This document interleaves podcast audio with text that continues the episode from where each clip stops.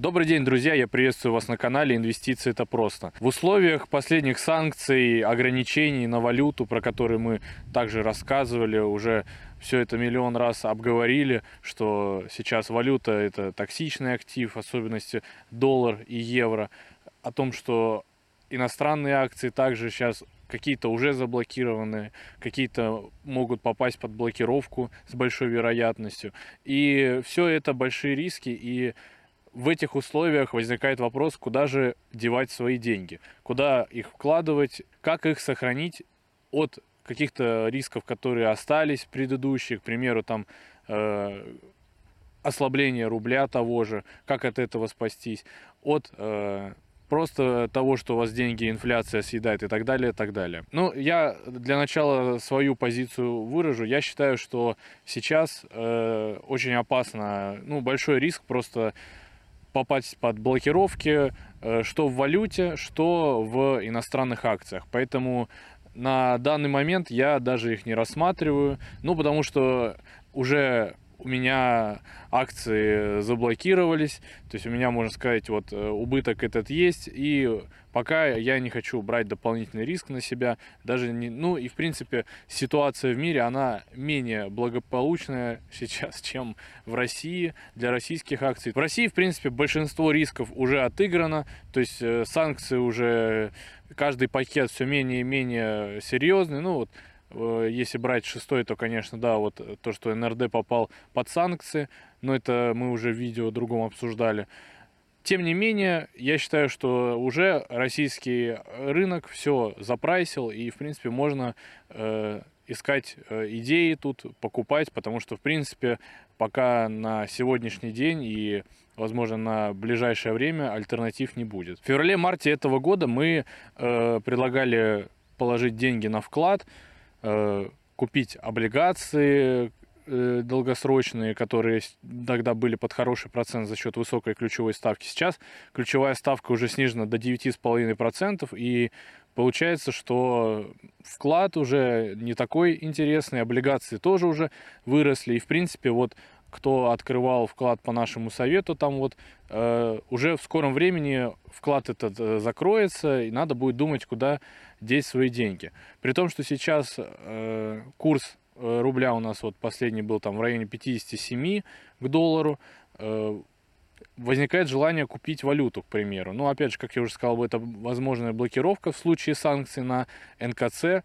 Э, валютные пары вот эти будут отключены. И тогда, получается, ваши деньги застрянут у вас на брокерском счету. И единственный вариант будет это либо их куда-то перевести, либо, что, скорее всего, в условиях блокировок будет очень сложно, либо э, банк ваш или банк-брокер, они просто выкупят у вас по невыгодному курсу эту валюту. Но альтернативу валюте можно взять, к примеру, золото, то есть э, фонд, который инвестирует в физическое золото, потому что фонды, которые инвестируют в золотодобывающие компании, они также могут быть э, под частичной блокировкой, потому что они, естественно, инвестируют не только в российские компании и, скорее всего, в основном не только в российские компании. Поэтому я бы рассмотрел именно вложение в фонд, который инвестирует в физическое золото, которое хранится в России. То есть вот я вам покажу потом э, эти фонды, там прям написано, что это физическое золото. Да, они вам э, не принесут, можно сказать, дохода именно от добычи этого золота, от продажи, как мы говорили обычно, что если вы хотите инвестировать в золото, покупайте золотодобытчиков. Сейчас я предлагаю золото именно с точки зрения защиты от э, ослабления рубля. Вот. Потому что импорт рано или поздно должен налаживаться, и все это повлияет, конечно, на то, что рубль будет ослабляться, потому что заново появится спрос на него. Потому что сейчас, можно сказать, спрос отсутствует, потому что, вот, как вы видите, курс все укрепляется и укрепляется. И получается, так как золото, оно, можно сказать, привязано к доллару, э, вы тут, можно сказать, получите ну, в лучшем случае двойную выгоду от роста золота самого, потому что сейчас ситуация в мире благоприятствует золоту, то есть это кризисы, кризисы, везде в, э, в каждой стране кризисы, и это для золота, конечно, благоприятно. Ну и плюс э, то, что, то, что оно привязано к доллару, это, считайте, альтернатива покупки валют. Но, опять же, все в золото вкладывать я бы не стал, потому что альтернатив золоту много. И, в принципе, э, если так посмотреть, вот сравнить вложение в валюту, да, в доллар, и сравнить вложения в те же какие-нибудь компании наших экспортеров за последние годы, Э, или даже сравнить с вложением в обычные ОФЗ. Ну, э, в любом случае рублевая доходность будет побеждать. Почему? Потому что э, всю жизнь у нас существовал carry trade, и, в принципе, вот на валюте спекуляции какие-то, да, это хорошо, но вот именно инвестиции в доллар, это, ну, грубо говоря, более проигрышное вложение, чем те же, опять же, экспортеры, которые получают долларовую выручку, соответственно, они э, все ослабления они отыгрывают э, там через год, через два. Либо же те же ОФЗ, которые приносят вам по 10, там 12, 13 э, процентов годовых, в зависимости от того, где вы их там поймали. И если брать э, горизонт десятилетний, пятилетний, то это все, конечно, по сравнению с долларом выглядит выгоднее. Но давайте в связи с этим э, пробежимся также по списку акций, потому что я бы на золото больше 15% не выделял, потому что все-таки хочется вкладываться в то, что приносит денежные потоки. Но давайте же начнем. Первый мой фаворит, конечно же, это Сбербанк. Также, если вы смотрите наши видео, неоднократно я уже говорил, что считаю, что Сбербанк надо покупать. Пока одна из немногих бумаг, которая еще не успела Э, вырасти, в отличие от всех остальных. Дивиденды, естественно, они платить в этом году не будут, но, возможно, в следующем, а даже невозможно, а с большой вероятностью должны будут платить, потому что, как вы знаете, 50% акций принадлежит э, Минфину, и, соответственно, государству нужны будут деньги, и через дивиденды от Сбербанка они их будут получать. И это относится ко всем госкомпаниям, потому что сейчас у нас э, доходы хорошие, рекордные, можно сказать, а там в следующем году и через год все эти доходы, возможно, будут снижаться, ну, невозможно, а скорее всего, будут снижаться, и потребуются дополнительные денежные потоки, вот они могут быть обеспечены дивидендами со стороны госкомпаний наших. Поэтому Сбербанк, э, единственный риск, который остался пока в Сбербанке, это выход нерезидентов, потому что 45% Сбербанка принадлежит нерезидентам, и вот сейчас э, вроде как в конце июня все это будет решаться, поэтому если вы переживаете на этот счет, можете дождаться конца июня и там уже э, Сбербанк подбирать после того, как нерезиденты выйдут. Но либо частично, там, к примеру.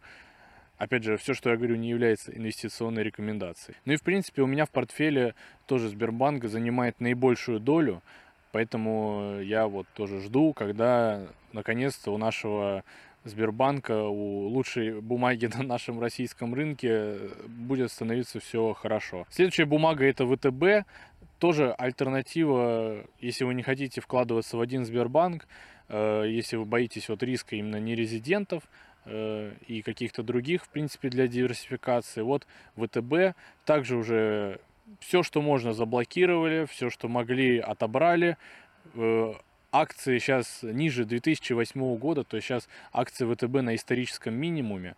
Э, поэтому тоже, мне кажется, можно наравне с Сбербанком, ну, конечно, лучше большую долю в Сбербанк, как мне кажется, но можно долю ВТБ тоже добавить в свой портфель. Следующая бумага это Интеррау.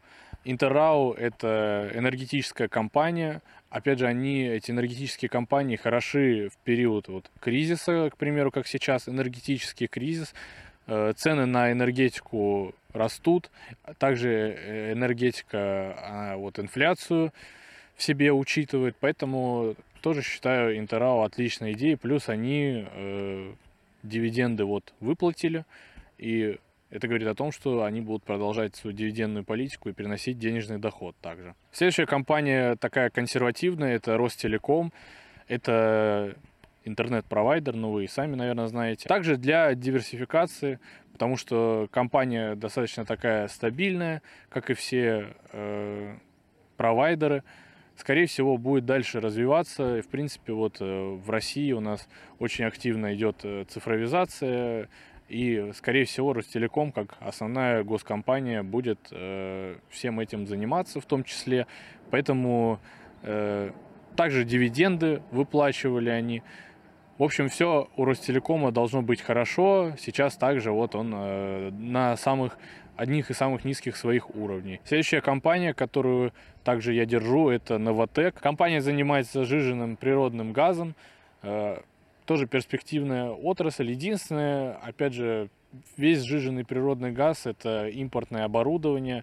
Как они решат там проблемы с поставками, с этим импортным оборудованием, тут еще надо будет смотреть.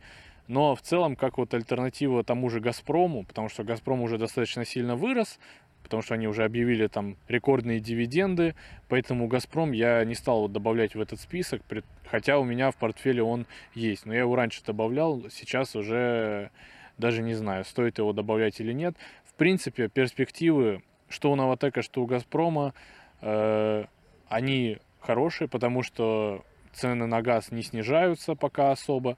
Э, инфляция пока еще тоже не снижается. Скорее всего, этот год тоже будут э, высокие доходы у наших экспортеров за счет рекордных цен на газ. Но вот у Новотека все-таки, я думаю, риск с этим импортным оборудованием э, присутствует, поэтому тут тоже смотрите, но вот у меня в портфеле он есть. Следующая компания из нефтяной отрасли – это Роснефть. Роснефть, опять же, тоже есть у меня в портфеле. Э, дивиденды они будут платить, и также рекордные цены на нефть, они будут подстегивать их. Плюс у Роснефти есть выход на Азию, что также может э, последствия санкций минимизировать.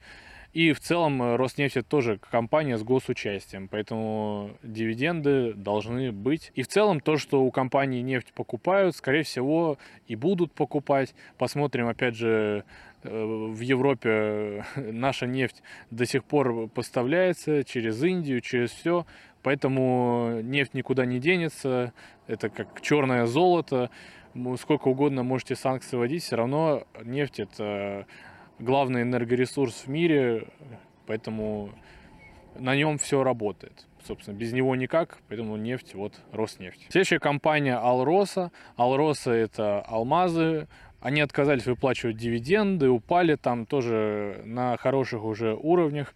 Тоже, скорее всего, когда в Китае начнет э, все нормализовываться, когда перестанут эти вечные локдауны, возможно, после уже, к сожалению, тайваньского конфликта, который тоже назревает, э, спрос на алмазы восстановится, и, в принципе, каждый раз, когда вот золото, алмазы, драгоценные металлы, они в принципе, вместе отыгрывают риски. Поэтому тоже считаю Алроса хорошая компания, тоже держу. Как я уже говорил, э, золото, фонды на золото. Какой должен быть фонд, который инвестирует в физическое золото на рынке драгоценных металлов Московской биржи. И золотые слитки должны находиться в специальных хранилищах НКЦ. То есть э, вот это от рисков освобождено, то есть эти э, золотые слитки находятся на территории России. Ну и последняя бумага, которую я добавил тоже в свой инвестиционный портфель, это Яндекс, наша IT-компания. Э, тоже упала уже ниже некуда, 1400 рублей. Я и по 1600 покупал, сейчас буду докупать по 1400. Э, опять же, не так много у нас в России IT-компаний. Яндекс, думаю, не останется без той же господдержки. Вон как у нас айтишников поддерживают. Поэтому, думаю, если у Яндекса будут проблемы, тоже поддержат. И в целом, ну, наша IT-компания, как ее не поддержать. И в целом Яндекс очень перспективный. Я думаю, вы и без меня об этом знаете. Поэтому Яндекс тоже в моем портфеле и, скорее всего, буду докупать, если будет продолжать падение свое. Ну вот, такой вот э, у меня список. Я, конечно, мог бы наговорить э, еще там э, много каких-нибудь бумаг предложить, но я не стану этого делать, потому что я вот э, перечислил именно те бумаги, которые лично я сам себе добавил и лично я сам в них инвестирую. Потому что, ну, там, например, те же застройщики, ну, хорошо, я вот мог бы сказать, там, застройщики, то, что ставка снижается, льготная ипотека также будет стимулировать это все. И э, в целом застройщики неплохая идея, но я в них э, не вкладываюсь, поэтому и, собственно, не говорю про них. В целом, именно вот если брать там, например, мой прогноз какой будет, то, что российский рынок, э, несомненно, он сейчас освободился от нерезидентов, можно сказать, то есть их воздействие минимальное, особенно вот в конце июня то, что их выпустят, точно освободится, и останется только внутренний рынок, на котором уже э, единственный драйвер роста останется, это дивиденды.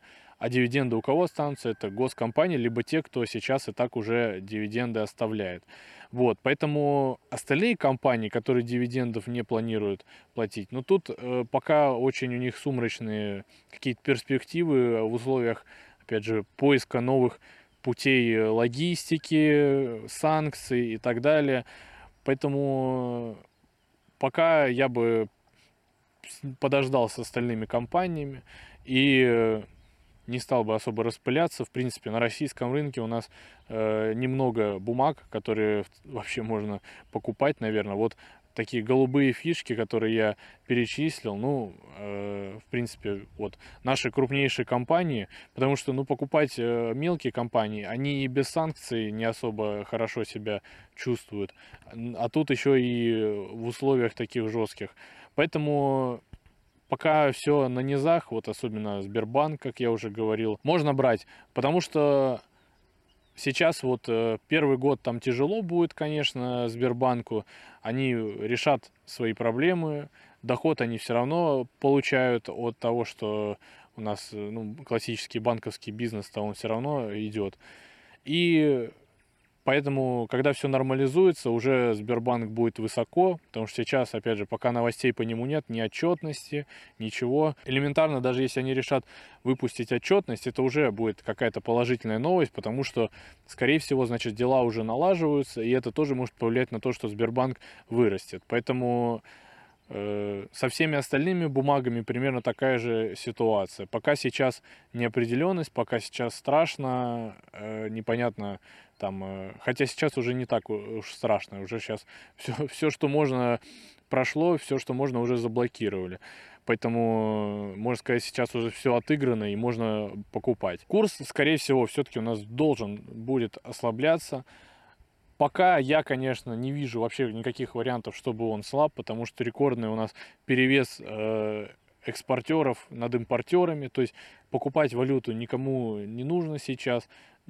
Туризм закрыт, э, импорт остановился, и, в принципе, там тот же вот параллельный импорт сейчас э, пока еще, я так понимаю, не особо налаживается, хоть уже и 150 тысяч можно вывозить за границу, но э, пока не видно особо того, чтобы у нас курс слаб на этом фоне, а слабый курс, он все-таки нужен нам для государства, потому что доходы у нас все-таки в иностранной валюте, мы их конвертируем, пока все как это по старой схеме, в рублях нам никто не платит, хотя, опять же, вот это за газ в рублях, ну, тоже мы сто раз уже говорили, что не в рублях это, а также в валюте, просто мы их сразу конвертируем.